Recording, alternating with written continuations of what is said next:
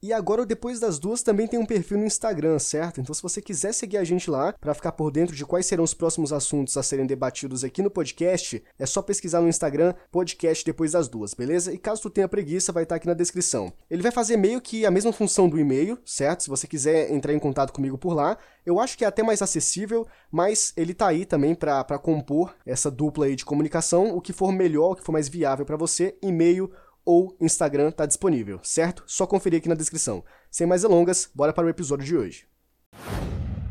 Meu amigo, o que foi isso que eu acabei de assistir? Eu, eu acho que esse daqui é um dos episódios que eu estou mais empolgado para gravar e mais frustrado também. Porque eu não posso falar absolutamente quase nada sobre este filme. Porque não dá. É tudo spoiler é tudo spoiler, não dá para contar as coisas que acontecem nesse filme, mas eu estou absurdamente sem palavras pelo que acontece nessa história. É um filme simplesmente incrível e que você precisa assistir, e hoje eu vou contar um pouco sobre ele, sem dar spoilers, uh, oferecer um meu ponto de vista sobre alguns pontos ali, para tentar te mostrar por que, que tu precisa assistir esse filme. Hoje nós vamos comentar sobre o filme da Netflix Eu Me Importo.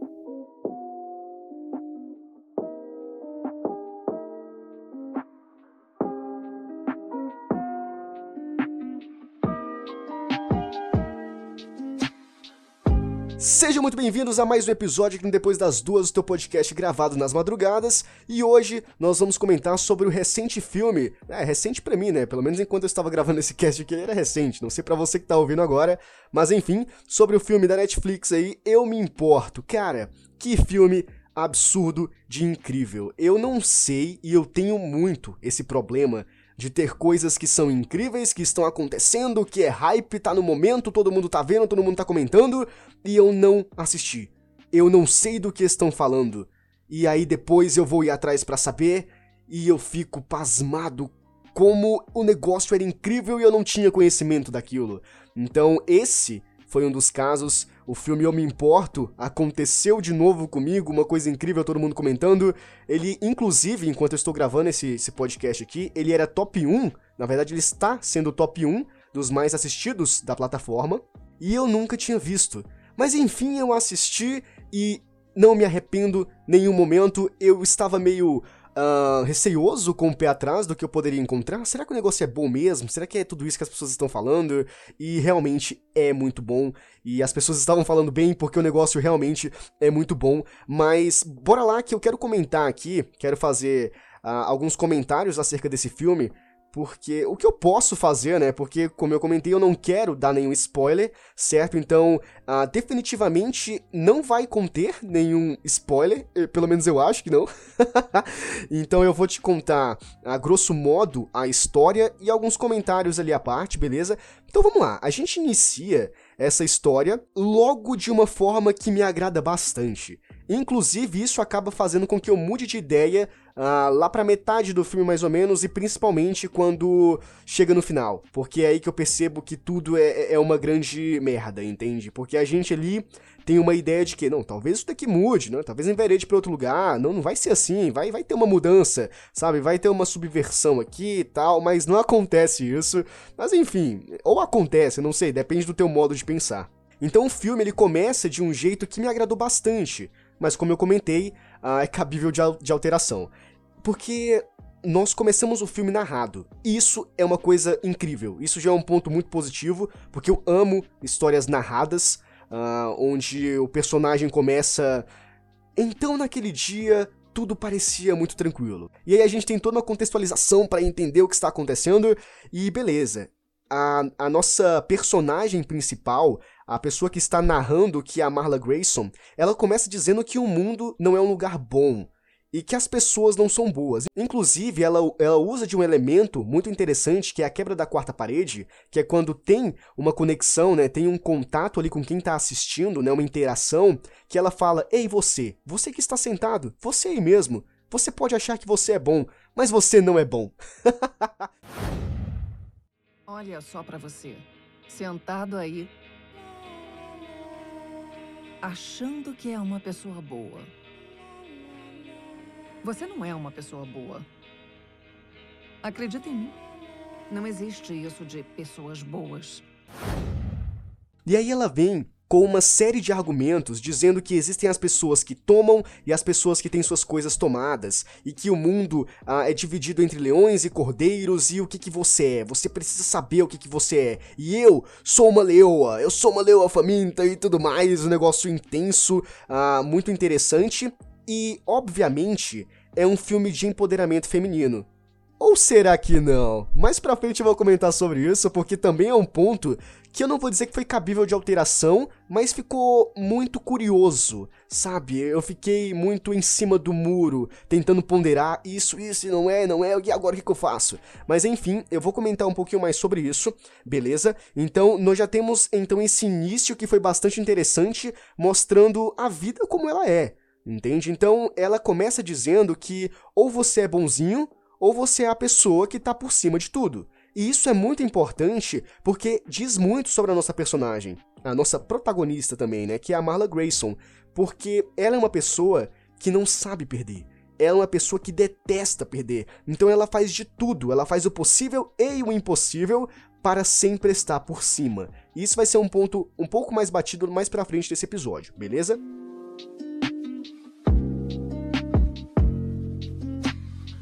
Quando nós enfim somos de fato apresentados à nossa personagem, a nossa protagonista, que é a Marla, nós entendemos do que o filme se trata. E é um ponto interessante porque, para mim, pelo menos, eu não sei se em toda a indústria isso é algo inovador, mas para mim, pelo menos, foi inédito. Então, esse fator ineditismo contou bastante também pro fato de eu gostar da história do filme, porque é um filme que tem como base asilo cuidar de velhinhos e tudo mais. Então, assim, eu não sei se você já viu algum filme parecido. Talvez deva existir, mas para mim foi novidade, então isso foi interessante. Então a gente vê que a Marla Grayson, ela tá envolvida em um grande esquema com idosos. Então, pera, calma, eu vou explicar para vocês, beleza? Não, não, não fiquem aturdidos, relaxa.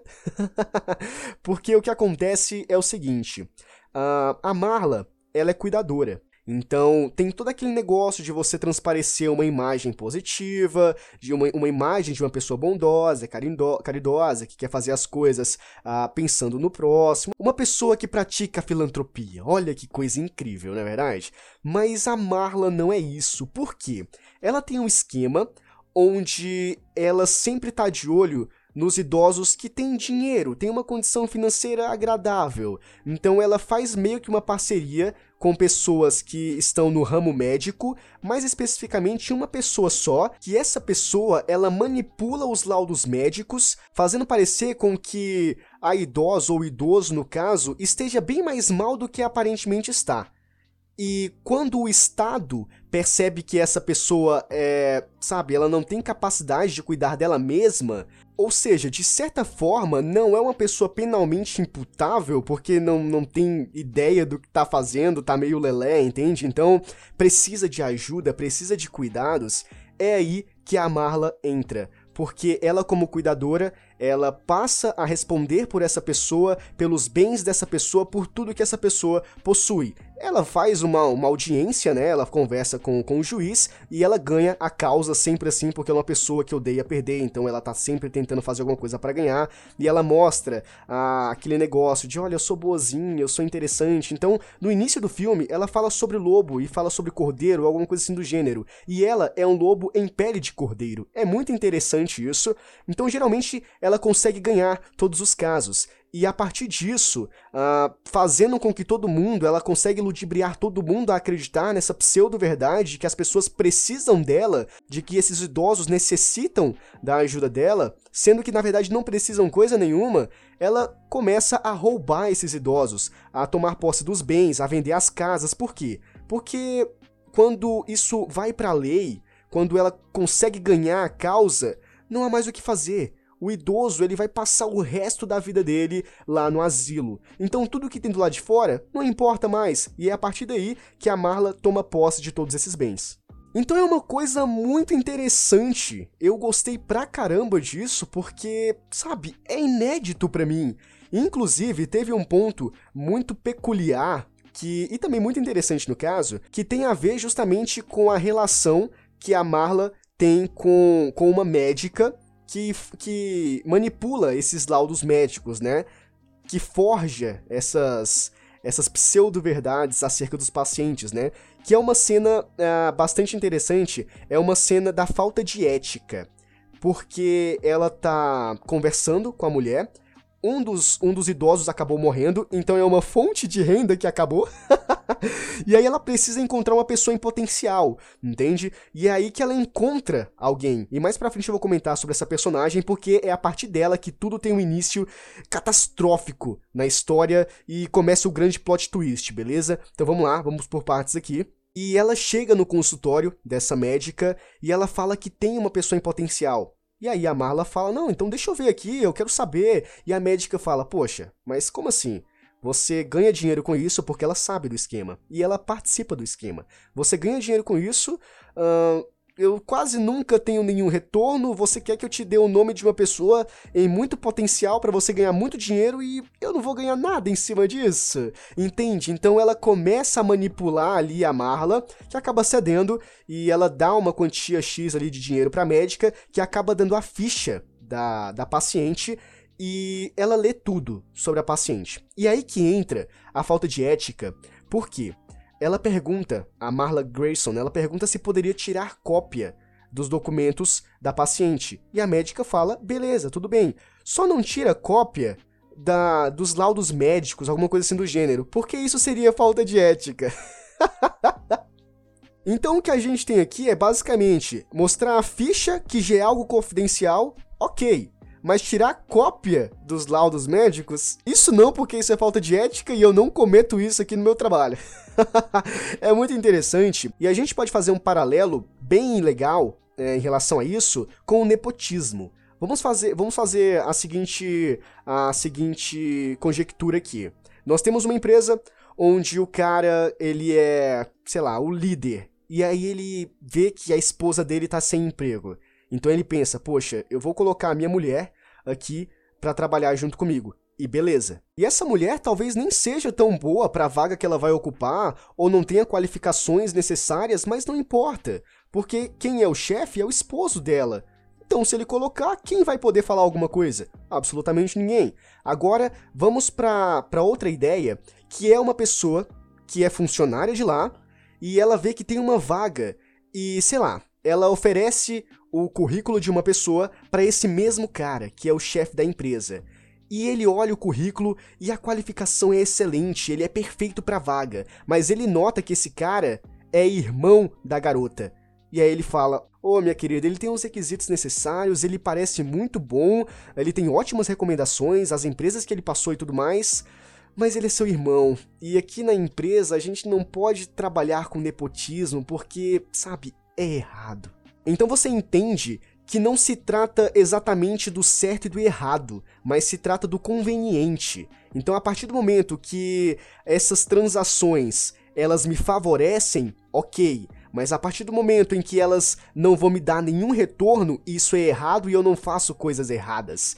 Então, esse ponto eu achei extremamente incrível. Então, a série abordando isso é, é muito escrachado uma crítica, sabe? De que tem gente que faz coisa errada, mas se for para benefício próprio, não tem problema, mas ainda assim quer passar aquela ideia de que, olha, coisa errada eu não faço, falta de ética eu não tenho. Então isso é muito legal.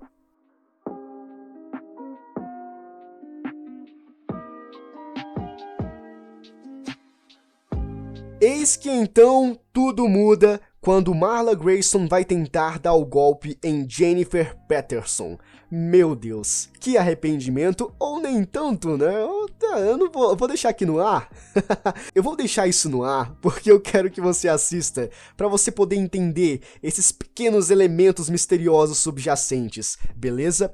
Então, o que acontece é que a Marla, ela começa a analisar a ficha dessa idosa que é passada para ela através da médica, que essa idosa é a Jennifer Peterson, beleza? E aí ela percebe que ela tem uma vida tranquila, ela é aposentada, ela ganha muito bem, ela tem uh, dinheiro rendendo nas poupanças, são várias poupanças inclusive, e ela não tem filho, ela não tem parentes próximos, ela não tem marido, então ela é uma ótima vítima. E é a partir disso, a partir dessas informações que a Jennifer, que a Jennifer, que a Marla vai coletando da Jennifer, que ela vê na, na Jennifer uma ótima oportunidade e ela vai investir em cima disso. E é aqui que entra o ponto onde tenha sido um erro. Talvez tenha sido um erro. Na verdade, foi um grande erro.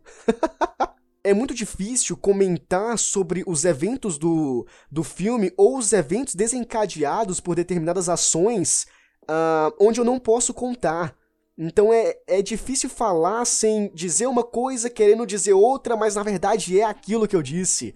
Porque acaba de certa forma entregando alguma coisa. E obrigatoriamente nesse filme eu não posso dizer porque é tudo um, um, grande spoiler, entende? Então, beleza. A gente entende que a Marla fez um péssimo negócio tentando dar o golpe em cima da Jennifer. Por quê? Essa é a grande questão. Nós entendemos por que, que foi um mau negócio. E eu já posso adiantar algumas coisas aqui para vocês, que é a questão de, por exemplo, pessoas misteriosas elas começam a aparecer perguntando sobre a Jennifer. Inclusive, aparece um personagem que é interpretado pelo ator Peter Dinklage, que eu não sei se você conhece, é aquele anãozinho do Game of Thrones. e esse, esse cara, mano, o, o Dinklage, ele é muito assustador. Não, não tem como, qualquer filme que ele aparecer pode ser de comédia, eu vou ficar com medo desse cara. E não é diferente, nesse filme eu me importo, porque realmente o cara é assustador. E ele aparece juntamente com outras pessoas questionando sobre esse sumiço, né? Porque a Jennifer, ela sai de casa para ir pro asilo, então a, a Marla começa a vender as coisas dela, começa a vender a casa dela, e esse cara vai atrás dela e ela não tá mais lá. O que aconteceu com ela? Por que esse sumiço inesperado, sabe? Esse sumiço intempestivo? E então é a partir disso que a gente percebe: opa, então talvez ela não era tão desconhecida assim. Será que a vida que a Jennifer vivia e que a Marla coletou todas aquelas informações sobre ela realmente eram verdadeiras? Ou realmente era só aquilo? Então é a partir disso que a história começa a se desenvolver e é uma coisa muito incrível, muito intensa, muito suspense também, uh, permeando toda a história, que é uma coisa maravilhosa. E essas pessoas misteriosas aparecendo elas também fazem várias ameaças contra a vida da Marla e também de pessoas que ela ama, né? Pessoas próximas a ela. E aqui é outro ponto que eu quero comentar, porque lembra que eu comentei com vocês inicialmente, ou alguns minutos atrás, sobre a Marla ser uma personagem que detesta perder, e não importa o que acontece, as causas possíveis, o âmbito possível ou impossível, ela vai fazer o que for para nunca ser derrotada é aqui que a gente entende um ponto um pouco negativo da personagem. Claro, negativo para quem olha, né? Porque dependendo do ponto de vista, pode ser uma, uma grande atribuição, né? Pode ser um grande ponto a ser enaltecido aí da personagem, porque ela começa a ser ameaçada e ela não tá nem aí. Olha só, eu vou te matar. Tá bom, pode matar. Eu vou matar sua família. Tá bom, pode matar.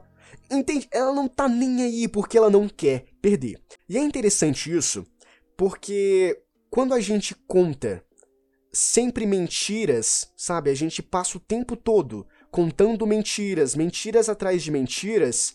Quando a verdade vem à tona, ela é invalidada por conta das mentiras. Então vamos supor assim: uh, olha só, se você não fizer isso, eu vou embora da sua vida. Se você não fizer isso, eu vou terminar com você. Mas aí a pessoa continua fazendo e ela não termina. Ela não vai embora. Então dá a entender que ela pode fazer qualquer coisa que for. No fundo, a, a, outra pessoa não vai embora da vida dela. Então ela vai continuar fazendo, porque ela percebeu que as ameaças não passavam de mentiras. Então a Marla, ela até comenta, ela chega a ter um, um diálogo onde falam acerca disso: olha, você está sendo ameaçada. E ela pergunta: e se isso for mentira? E se não for mentira? Entende? E aí ela fala: olha só, sabe quantas vezes eu já fui ameaçada por homens? Inúmeras vezes. Sabe quantas delas eram verdade? Nenhuma. Então ela acredita É, essa é meio que a filosofia de vida dela, sabe? Então tem a questão de ela não querer saber de nada porque nada disso é verdade. E, inclusive, a gente pode fazer um, um pequeno paralelo bastante interessante. Essa daqui vai pra galera otaku, a galera que gosta de anime, que a gente tem um, um caso parecido no primeiro arco, né, na primeira saga, que é a saga de East Blue, se não estou equivocado, de One Piece, que é quando nós somos apresentados ao nosso personagem, o Zop. E é legal a gente ver a construção do Zop, por quê? Uh, e é muito emocionante também a gente ver depois por que ele fazia isso, mas inicialmente o que você precisa saber é que o Zop era um personagem que ele mentia bastante. Então ele era filho de um pirata e todas as manhãs ele corria pela vila onde ele morava gritando: os piratas estão vindo, os piratas estão vindo. Porque os piratas são conhecidos por ser pessoas ferozes, pessoas maldosas, que só praticam mal e tudo mais. Então, quando os piratas estão vindo, é meio que um presságio para algo muito ruim. Então o Zop ele ficava falando isso o tempo todo, e as pessoas ficaram inicialmente, né, a priori, com medo de que talvez os piratas estivessem vindo. Então se trancavam em suas casas, uh, não saíam mais, ficavam ali resguardadas com medo do, de que o pior poderia acontecer. Só que depois, uh, passado algum tempo, eles perceberam que não era verdade. Então o Zop continuava dizendo: os piratas estão vindo, mas nada mudava. Todo mundo continuava vivendo sua vida normalmente, porque todos sabiam que aquilo era mentira. Contudo, chegou um determinado dia em que o Zop, extremamente assustado, ele começa a correr pela vila, gritando, sabe, vociferando: os piratas estão vindo, os piratas estão vindo! E ninguém acredita. Porém, os piratas estavam mesmo vindo.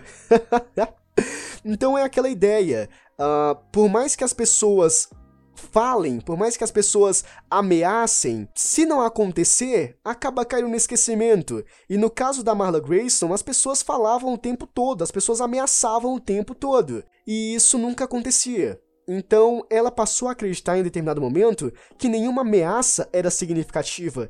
E esse, meus queridos, esse foi o grande erro de Marla Grayson.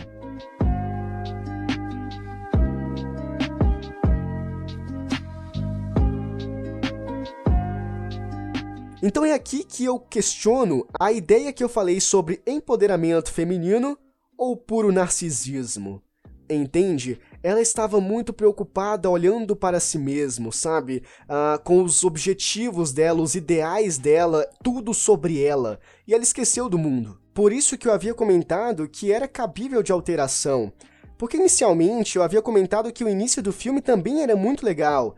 Porque falava acerca de que o mundo não é bom e as pessoas não são boas. Tudo é ruim. Isso é interessante porque eu, particularmente, gosto bastante desse tipo de narrativa real. onde não tem idealização de nada, sabe? Onde é tudo cru, onde realmente realidade nua e crua é exatamente isso. Tudo é ruim, as pessoas são más, entende? Uh, e eu achei que seria bom, sabe, é, é, esse filme, pelo menos essa ideia do filme, porque a gente percebe que, quando ela comenta que ou você é a pessoa que toma, ou você é a pessoa que as, as pessoas tomam de você, sei lá, tinha uma certa ideia, de, de certa forma, do que poderia vir a acontecer, só que depois que nós entendemos que tudo é um grande esquema, que ela prejudica a vida de outras pessoas, e que tudo que ela tá fazendo, o empoderamento feminino dela, na verdade é causando mal para outras pessoas, sabe? Isso dá uma visão meio pejorativa, entende? Pelo menos essa é a visão que eu tive acerca da história, acerca da protagonista. Pode ser que você tenha outra percepção, beleza? E isso é normal, mas para mim caiu muito mais dessa forma do que qualquer outra. Então, não adianta você ser uma pessoa objetiva, você estabelecer as suas metas, você acreditar em si mesmo, você ser determinado, sendo que tudo que você vai fazer vai prejudicar a vida de outra pessoa. Então é bastante interessante, pode ser que seja outra crítica da série, beleza? E a partir desse momento eu não posso contar absolutamente mais nada porque é plot twist atrás de plot twist. Meu querido, eu eu teve um momento ali na, na história, teve um momento ali no filme, quase no finalzinho, que as luzes estavam apagadas, eu estava deitado, eu tive que ligar a luz e eu tive que assistir sentado para você ter noção do quanto a história estava interessante e imersiva. Então, olha só, se você gosta de um suspense que não é ruim, naquele, o tipo de suspense de filme de terror, entende? Que te deixa apreensivo, meu Deus, que medo. Aí você fica a, a, apertando o, o colchão, ou você fica apertando qualquer lugar que você esteja sentado, ou mesmo apertando as próprias mãos, e quando a cena passa, você percebe que você estava meio tenso e você começa a relaxar, tirando esse tipo de suspense, se você não gosta desse, mas o suspense de mistério, aquele suspense que faz você ficar pensando, hum, e se foi isso? E se foi aquilo? E se foi ele? E se foi ela? Sabe, aquele suspense que te faz teorizar sobre os acontecimentos? Eu me importo é um filme super indicado para você, porque você vai gostar pra caramba. E caso tu não saiba o que é plot twist, né, pode acontecer de, de você não saber o que significa o termo, é, basicamente é quando você é levado, você é guiado para toda uma construção narrativa e você passa todo esse tempo acreditando em algo para chegar em um ponto específico, você perceber que não era nada disso e você ficar, eu não acredito. Então era isso? Sabe? Então, basicamente é para te causar aquele espanto, para te mostrar que tudo que você acreditava não era verdade, você vai precisar acreditar em outra coisa. Então, basicamente, a, a grosso modo, né, plot twist é isso e tem bastante nesse filme e é muito bem construído, cara. Então, tá aqui a indicação para vocês, tá aqui uh, o resumão bem resumão, bem pior do que eu queria trazer para vocês. A questão do frustrado com esse episódio realmente é, é, é verídica. Porque eu queria poder falar bem mais sobre ele, eu queria uh, abordar sobre os outros elementos que foi apresentado no filme, mas eu não quero fazer isso também. Então eu quero e não quero, porque iria estragar caso tu ainda não tenha assistido. Então é isso tá aqui o resumão geral desse filme para vocês. E assistam, eu me importo, porque é um filme muito bom, com bastante crítica se você analisar cautelosamente e que vale muito o investimento do teu tempo nesse filme.